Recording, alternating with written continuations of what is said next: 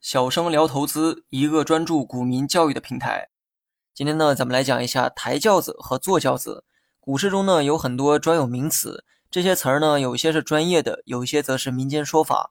但不管是哪一种，你既然决定要炒股，那么具备一定的词汇量啊是有必要的。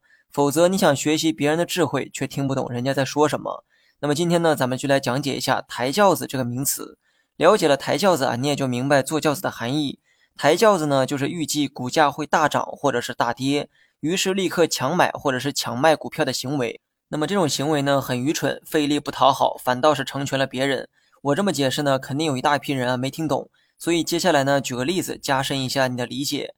假如小 A 提前持仓某只股票，而小 B 呢，因为看到关于该股的利好消息，认为股价即将会迎来一波上涨，于是呢，奋不顾身买了进去。跟小 B 有相同想法的人呢还有很多，这些人啊都觉得股价受利好刺激会迎来上涨，于是呢跟小 B 一样争相的去买入股票，就这样买的人呢是越来越多，股价也就越涨越高。这个时候你还记得小 A 吗？小 A 呢什么都没有做，但股价却出现了大涨。那么在这一过程中，小 B 的行为呢就要做抬轿子。当然那些跟小 B 有相同做法的人也属于抬轿子的行为，大家一起抬着轿子把股价拉到了更高的位置。而这个轿子里坐的人呢，正是小 A。小 A 的行为呢，就是坐轿子；小 B 的行为就是抬轿子。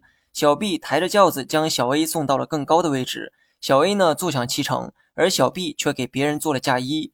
那么这个故事中，小 A、小 B 描绘的是两类角色，而不是单指某个人。之所以会有人做抬轿的这种蠢事儿，多半呢是因为听信了市场的传言，于是呢蜂拥而入，认为股价一定会上涨。